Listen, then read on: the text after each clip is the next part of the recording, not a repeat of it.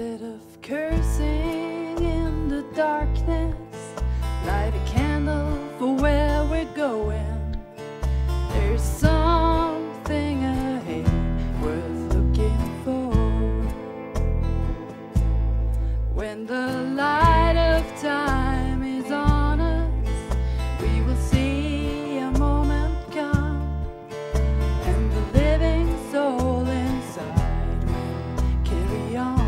Queridos amigos y hermanos, entonces ya hemos nosotros dado lectura al Evangelio de Mateo, capítulo 5, desde el verso 33 al 37.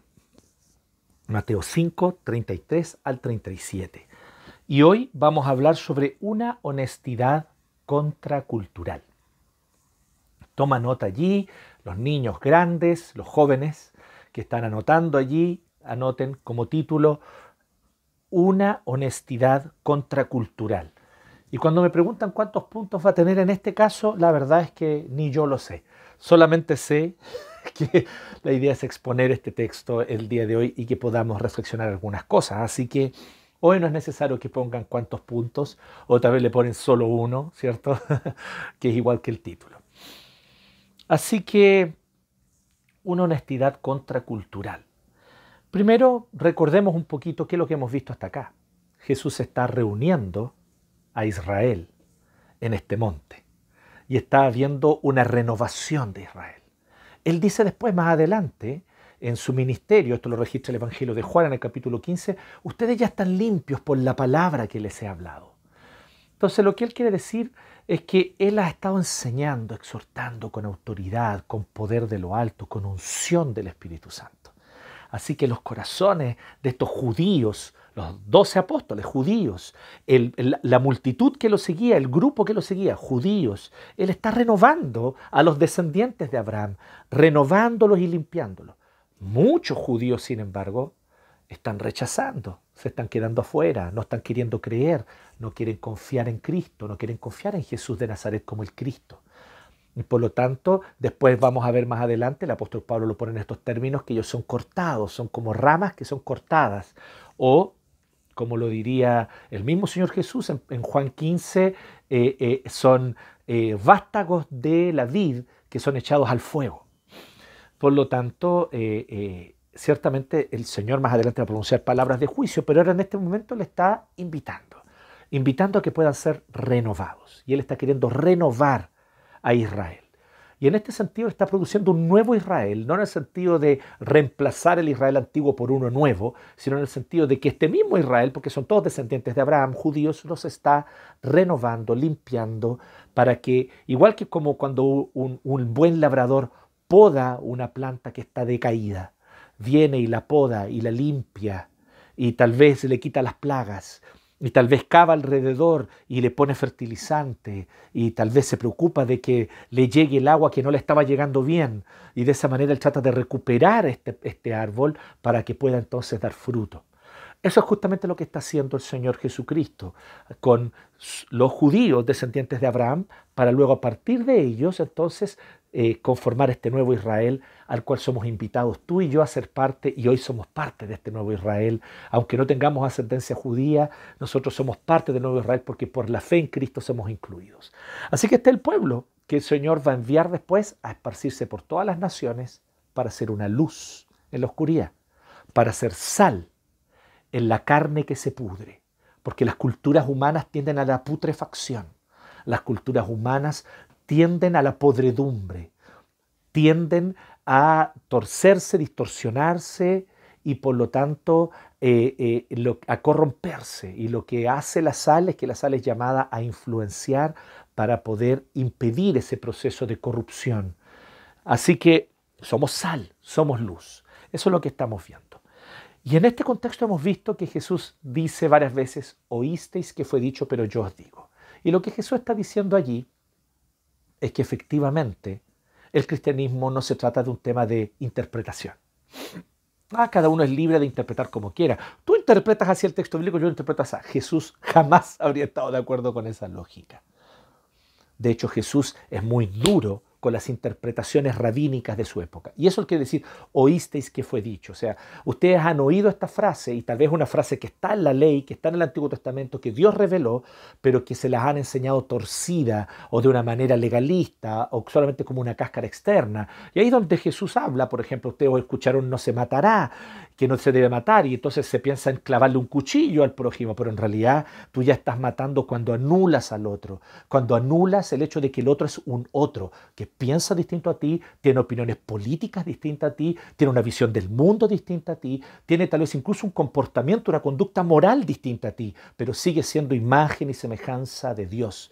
Y por lo tanto tú no tienes derecho ni siquiera con tus palabras a venir y anular a esa persona, cancelar. La cultura de la cancelación es la cultura del homicidio, el querer cancelar a las personas, opiniones y visiones que sí, y funar, la cultura de la funa es la cultura del homicidio. Por lo tanto, nosotros somos invitados a tomar mucho cuidado y a siempre respetar la imagen y semejanza del otro, aunque esté equivocado. Por lo tanto, aquí Jesús lo pone después cuando habla del adulterio, oye, no solamente significa tener relaciones sexuales con otra mujer, también significa codiciar, como ya vimos la semana pasada. Y así Jesús va corrigiendo las interpretaciones legalistas que ven en su época y demostrando que no cualquiera tiene derecho a interpretar la Biblia como quiera. Existe una manera correcta y es aquella que es acorde con la intención del autor y acorde ciertamente con la intención histórico-redentora de Dios revelada en la Escritura. Entonces, debe ser interpretada correctamente la escritura, no de cualquier forma. Entonces ahora Jesús le va a hablar sobre los juramentos. Y aquí él va a decir algunas cosas muy importantes que yo quiero exponerlas brevemente, porque creo que ya hemos sido bastante claros con respecto a este tema. Pero la pregunta que yo quisiera responder antes de entrar de lleno tiene que ver con esto. ¿Cuál es nuestra posición como cristianos en una cultura en una sociedad plural como la que nosotros vivimos? La verdad es que algunos imaginan como que nuestro contexto es aberrantemente distinto al que le tocó a Jesús y a los apóstoles, cuando en realidad es todo lo contrario. Probablemente nosotros hoy somos la generación de cristianos en Occidente, por lo menos en el, en el amplio mundo occidental, somos la generación de cristianos que le ha tocado vivir un contexto más parecido al de los apóstoles que las generaciones anteriores. Muchos de nuestros abuelos, bisabuelos, los misioneros que trajeron la palabra aquí a Sudamérica, nuestros padres fundadores, por así decirlo, como John Knox en Escocia, o Calvino en Ginebra, o Lutero en Sajonia, todos ellos estaban en una cultura cristiana, una cultura cuyos valores eran fundamentalmente y esencialmente los valores del cristianismo. esas sociedades y culturas ya habían sido transformadas por la predicación del Evangelio y el anuncio de la buena noticia de Cristo y muchas de sus instituciones, leyes, costumbres y valores eran acordes con el cristianismo. Hoy nosotros estamos viviendo en el siglo XXI, probablemente somos la generación que está viviendo en el contexto de lo que algunos han llamado y que los especialistas llaman secularización. O sea, que en nuestro contexto ahora cada vez más las instituciones, los valores, los valores culturales y sociales se están, por así decirlo, desprendiendo de su raíz cristiana esos valores y esas instituciones y esas visiones que forjaron Occidente y le permitieron al mundo occidental varios progresos muy importantes, venían del cristianismo. Y hoy se están se está despegando del cristianismo y vemos una cultura que crecientemente se desentiende y se deshace de la cultura cristiana. Entonces, en esta cultura de pluralismo, donde hay un Estado laico, donde eh, corren totalmente todo tipo de visiones en el mundo y en la arena pública, ¿cuál debe ser nuestra posición como cristianos? Y aquí yo creo que hemos visto lamentablemente dos extremos igualmente nocivos. Hemos visto por un lado a aquellos que simplemente dicen, mira, da lo mismo lo que el mundo piense, crea, las instituciones que propongan, las leyes que propongan, las cosas que hagan, porque lo que importa no es eso. Lo que importa para nosotros como cristianos es predicar a Jesús para que las almas se conviertan. Por lo tanto, ellos reducen todo lo que tiene que ver con la fe y con la fe cristiana sobre todo específicamente, pero con la fe en general al ámbito de lo privado. Y separa el ámbito privado de lo público de manera radical, diciendo que en el ámbito público lo que se debe hablar es de cosas objetivas, de la razón objetiva y de cosas que tienen asidero en una razón objetiva válida para todos y en la ciencia, que también es algo válido para todos. Esta visión lamentablemente tiene muchas fallas y muchos huecos que no responde. Una de ellas es que efectivamente no es posible tener declaraciones objetivas. Toda declaración, toda afirmación que yo hago proviene desde ciertos valores que yo acepto y esos valores provienen desde una perspectiva a priori. Por lo tanto, no es como que exista una razón objetiva que es la que puede existir en la arena pública. Por lo tanto, en la arena pública todas nuestras pluralidad de visiones deben encontrarse y se encuentran, de hecho. Por otro lado, están en el otro extremo aquellos entonces que dicen que en realidad lo que tenemos que hacer nosotros es imponer los valores cristianos a la cultura, imponer los valores cristianos en las leyes. Y que lo que tenemos que lograr hacer es lograr escoger eh, líderes presidente, diputados, senadores, ministros, todo tipo de legisladores y, todo tipo de personas en, en, altas esferas de poder para que influencien la sociedad y obliguen de alguna manera a la sociedad a vivir conforme a valores cristianos. Entonces, cuando estos valores se empiezan a abandonar y se empiezan a proponer leyes que no son acordes con los valores cristianos, entonces estas personas buscan de alguna manera eh, oponerse fuertemente porque ellos creen que esos valores cristianos deben ser impuestos a todos. Estos dos extremos, ciertamente, no reflejan la lógica de Jesús de ser sal y luz. Porque ambos están igualmente equivocados eh, en no captar que la idea del ser sal y del ser luz, como ya vimos en ese mensaje, bueno, que vuelvan allá unos tres mensajes atrás, eh, la idea de ser sal y de ser luz es la idea de que nosotros estamos en el mundo, lo habitamos, pero con una forma de ser contracultural. Nuestras familias, nuestras comunidades, nuestras iglesias no se conforman con la manera que la cultura tiene. Así que somos un testimonio vivo de lo que significa vivir conforme a la palabra de Dios, vivir conforme a la ley del Señor, vivir con temor y temblor de Dios y vivimos contraculturalmente, aunque la cultura nos presione, aunque la cultura quiera de alguna manera empujarnos a vivir conforme a lo que ellos quieren, nosotros contraculturalmente seguimos nosotros siendo fieles a nuestras esposas, fieles a nuestros maridos, amando a nuestros hijos, nosotros seguimos eh, teniendo respeto hacia todo tipo de personas, entendiendo que son todos imagen y semejanza de Dios, seguimos manteniendo la dignidad humana desde antes del vientre hasta que es anciano. Y entonces todos estos valores los seguimos viviendo aunque la cultura a nuestro alrededor quiera deshacerse de estos valores. Y seguimos viviéndolos. Pero también presentamos una propuesta. Entonces no nos ausentamos de la arena pública como dicen los que, ah, es que la religión es algo privado. No, no es algo privado. Lo vivimos públicamente y lo decimos públicamente y nos manifestamos públicamente. Y nadie tiene por qué enojarse ni ofenderse. Entonces cuando yo digo, esto es lo que entendemos y lo que yo entiendo como cristiano sobre el matrimonio. No estoy tratando de imponer ni poniendo el grito en el cielo escandalizado. Estoy diciendo, esto es bueno para el bien común. A todos nos va a ser bien. Estamos convencidos de que a todos nos va a ser bien. Y permítame presentarle los argumentos y razones para que los pensemos y los consideremos. Y si tú que no eres cristiano te convences de estos argumentos, entonces genial Sería genial que tú también pudieras abrazar esta visión. No necesitas ser cristiano para entender que esta visión sobre el asesinato, o esta visión sobre la dignidad humana, o esta visión sobre la sexualidad, o esta visión sobre la vida matrimonial es buena para todos, contribuye mejor al bien común. Entonces damos testimonio de que la verdad de Dios no es una verdad con minúscula en un mercado de verdades con minúscula. La verdad de Dios es la única verdad con V mayúscula, revelada de lo alto y revelada por el Dios que creó la realidad. Por lo tanto, lo que Dios ha dicho en su palabra es acorde con la realidad creada que habitamos, porque el mismo creador de la realidad es el que reveló la escritura y la palabra de Dios.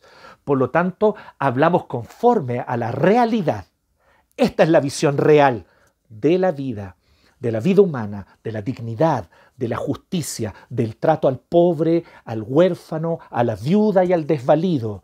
Esta es la verdad divina acerca de la sexualidad, del matrimonio y de la vida en comunidad. Esta es la verdad. Pero lo proponemos de tal modo que lo proponemos como una invitación, sal y luz como una invitación, como una ciudad en un valle oscuro, una ciudad asentada sobre un monte, no escondida, asentada sobre un monte. Dice, hey, aquí está la verdad. ¿Quieren venir a conocer? Hey, aquí está la luz. Vengan, conozcan esto.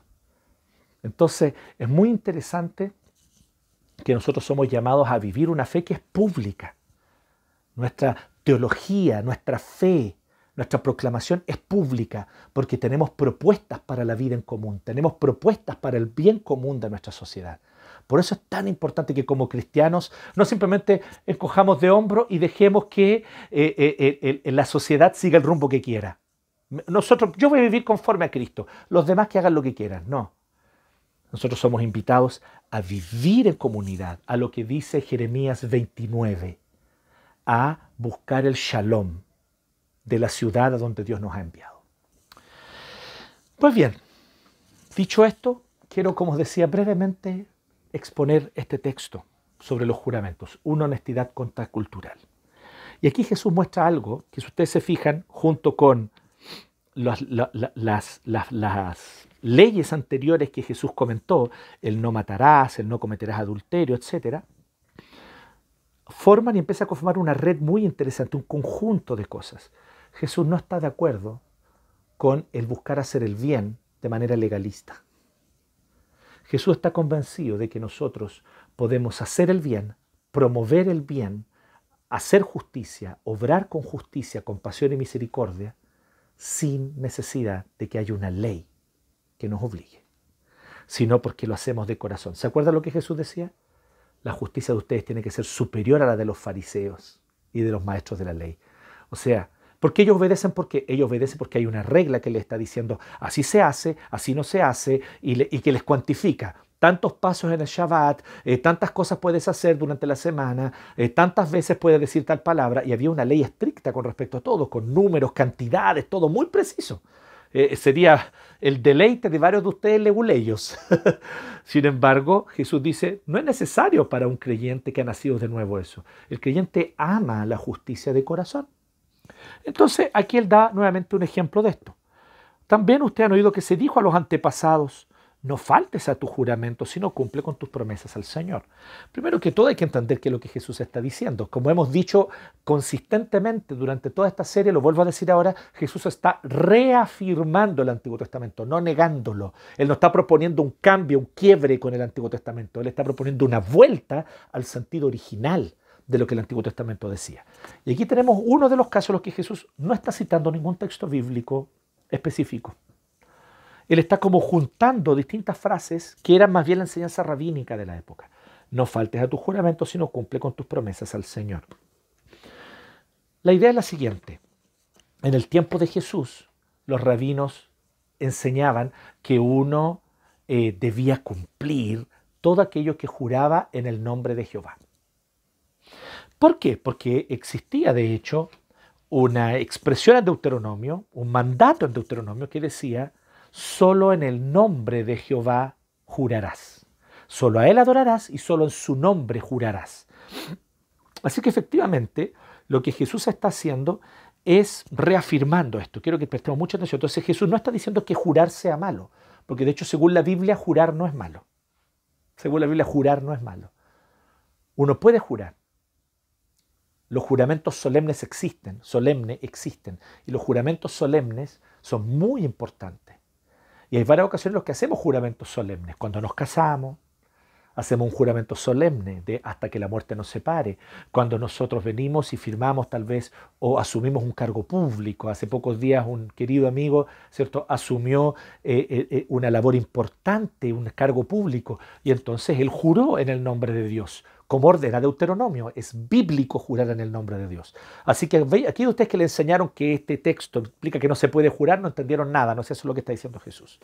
Entonces, Jesús lo que está criticando es la enseñanza rabínica. la enseñanza rabínica es lo siguiente.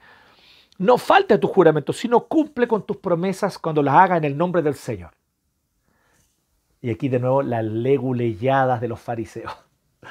Estos leguleyos de nuevo. ¿Qué es lo que fue lo que, ellos ¿Cómo ellos entendían esto? Mira, si yo juro por Jerusalén, no estoy jurando por Jehová. puedo jurar por el cielo. Juro por el cielo. Puedo jurar por la tierra, juro por la tierra, juro por Jerusalén. O juro por mi cabeza, juro por mi propia cabeza.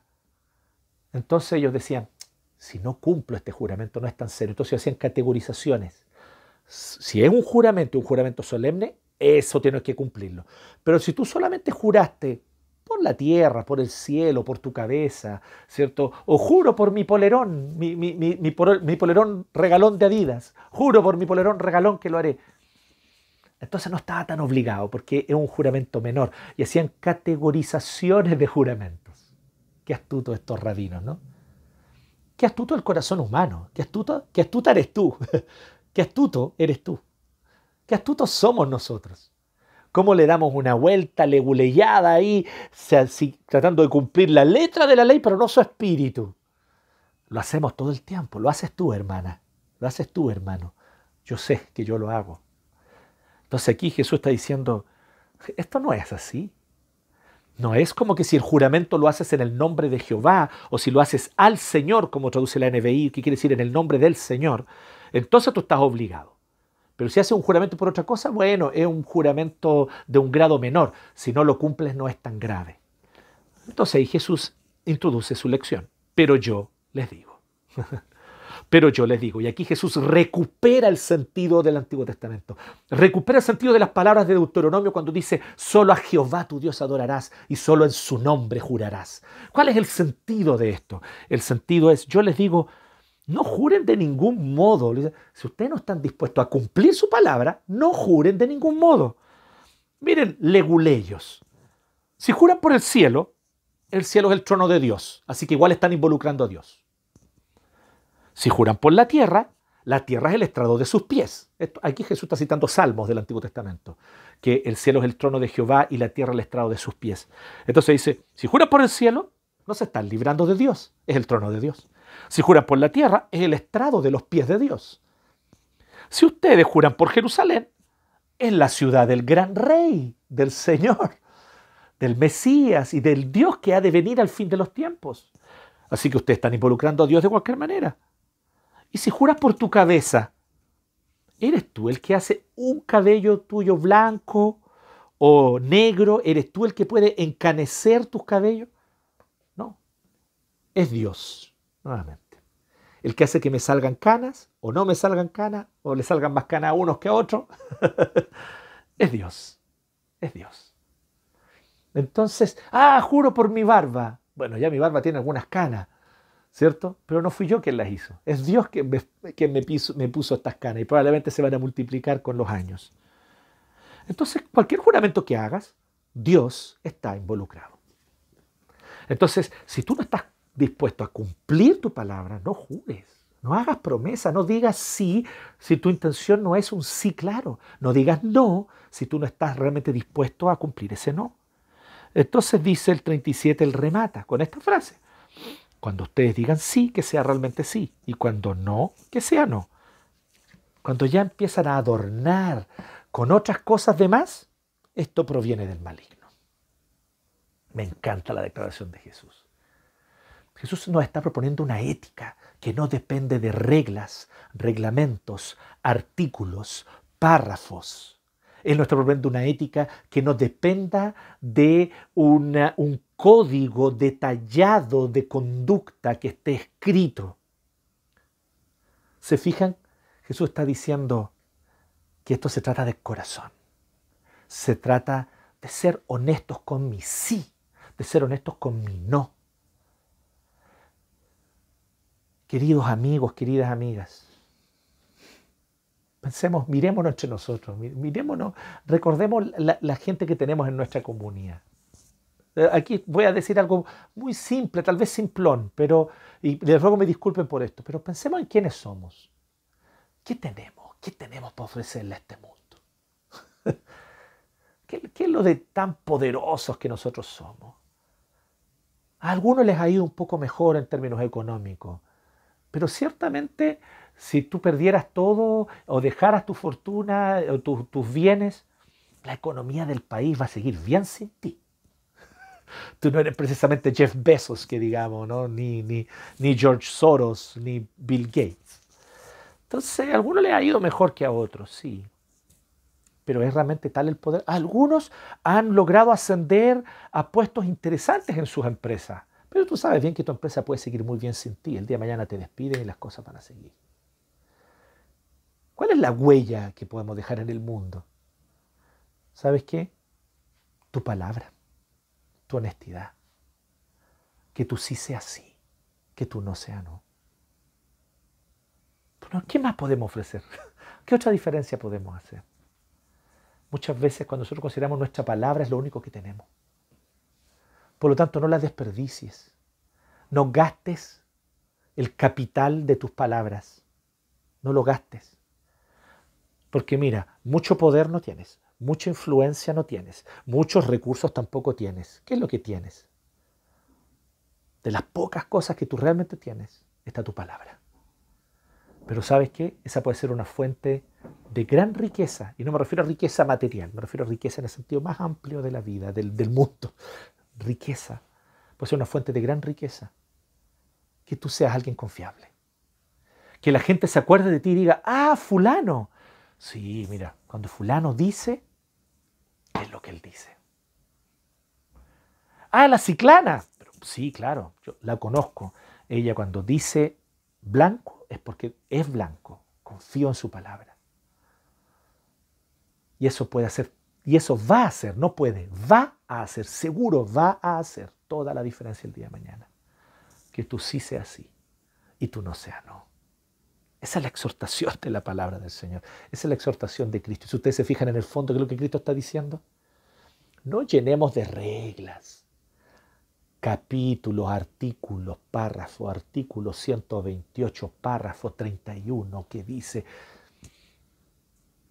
no estoy diciendo que las leyes sean malas, por favor, esto no es blanco-negro, ojo ahí, algunos de ustedes no conocen el gris. es válido, las leyes son importantes, son necesarias en la vida en sociedad, en comunidad, pero cuando nosotros como cristianos estamos necesitando que se nos ponga por escrito todo, tenemos un serio problema. Y Jesús lo dice claramente, estamos siendo influenciados por el maligno. Que Él sí sea así, que Él no sea no. Y, eso, y, este, y esta idea de vivir la ley porque la vamos de corazón, significa ama la honestidad de corazón. Que no te tenga que poner una regla de cómo decir la verdad.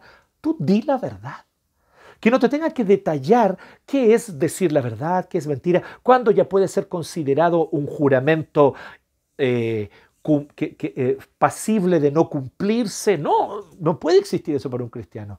Ni un juramento, ni, ni, y ni siquiera juramento, ninguna palabra o promesa es pasible de no cumplirse. Diste tu palabra, cúmplela. El Salmo 15 dice, ¿quién habitará en el monte del Señor? ¿Quién habitará con Jehová? ¿Quién tendrá comunión con el Señor? Salmo 15. Y describe varias cosas. El que no ha entregado sus manos a cosas vanas, el que no ha corrido con sus pies tras la maldad, etc. Y dice, el que cumple su palabra aunque salga perjudicado. Léelo, Salmo 15. Ese habita en el nombre, en el monte de Jehová. Ese tiene comunión con Dios. El que cumple su palabra aunque salga perjudicado. Eso es integridad, es honestidad contracultural.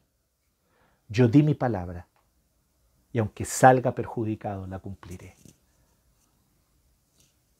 Ustedes me van a perdonar, pero es la reflexión que yo más he hecho con los episodios de la teleserie de Luis Miguel.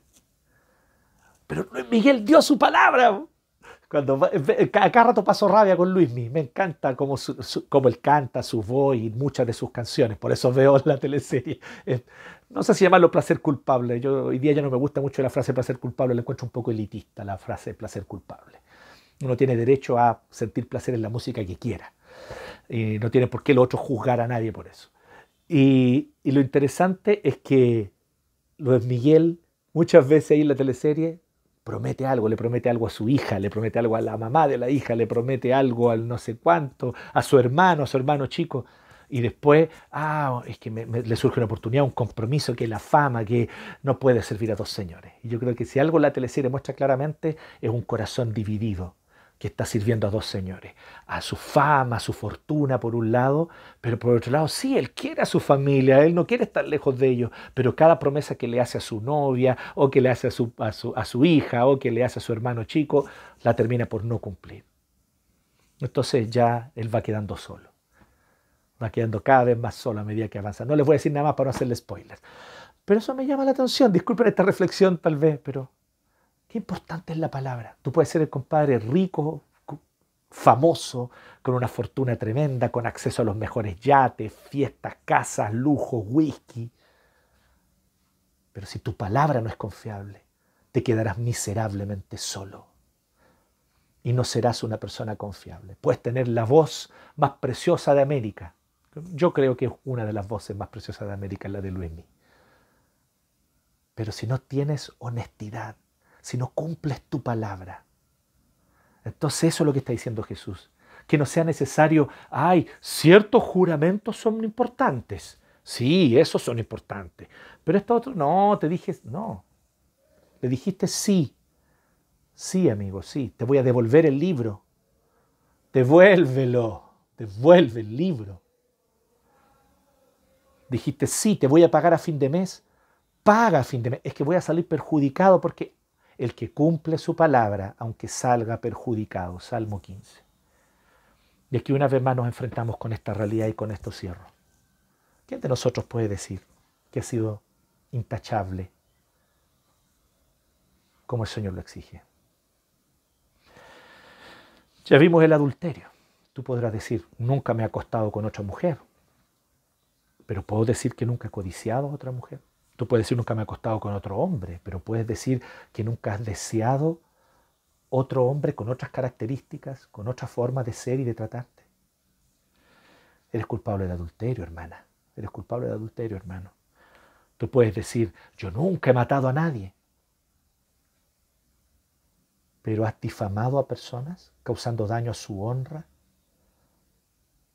Has hablado palabras necias, denigrando y quitando dignidad a personas? Porque incluso personas que han cometido actos inmorales, tal vez actos de profunda injusticia, siguen siendo imagen y semejanza de Dios. Y al que le corresponde juzgarlos es al Señor. Entonces nosotros somos culpables de homicidio. Entonces, ¿puedo decir yo que he tenido esta integridad, una vez más me coloco delante del Señor. Yo personalmente les digo con honestidad y veo este estándar de Jesús y digo, Señor, ¿quién habitará en tu monte santo?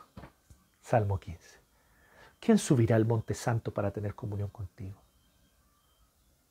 ¿Quién tiene sus manos limpias? ¿Quién, ¿Quién realmente ha cuidado sus pies para no correr tras la maldad? ¿Quién ha incluso cumplido su palabra aunque salga perjudicado. Y vamos a ver que en muchas ocasiones o en varias hemos pecado. Y entonces se reafirma la verdad de cómo comienza todo este sermón. Bienaventurados los pobres de espíritu, bienaventurados los que lloran. Reconozcamos nuestra miseria y lloremos por nuestro pecado delante del Señor. Dejemos de culpar a la sociedad, a la cultura, a los padres, a la estructura social, la constitución, las leyes, el presidente.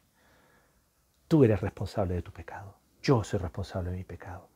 Humillémonos delante del Señor. Pidamos, Señor, que nos perdone.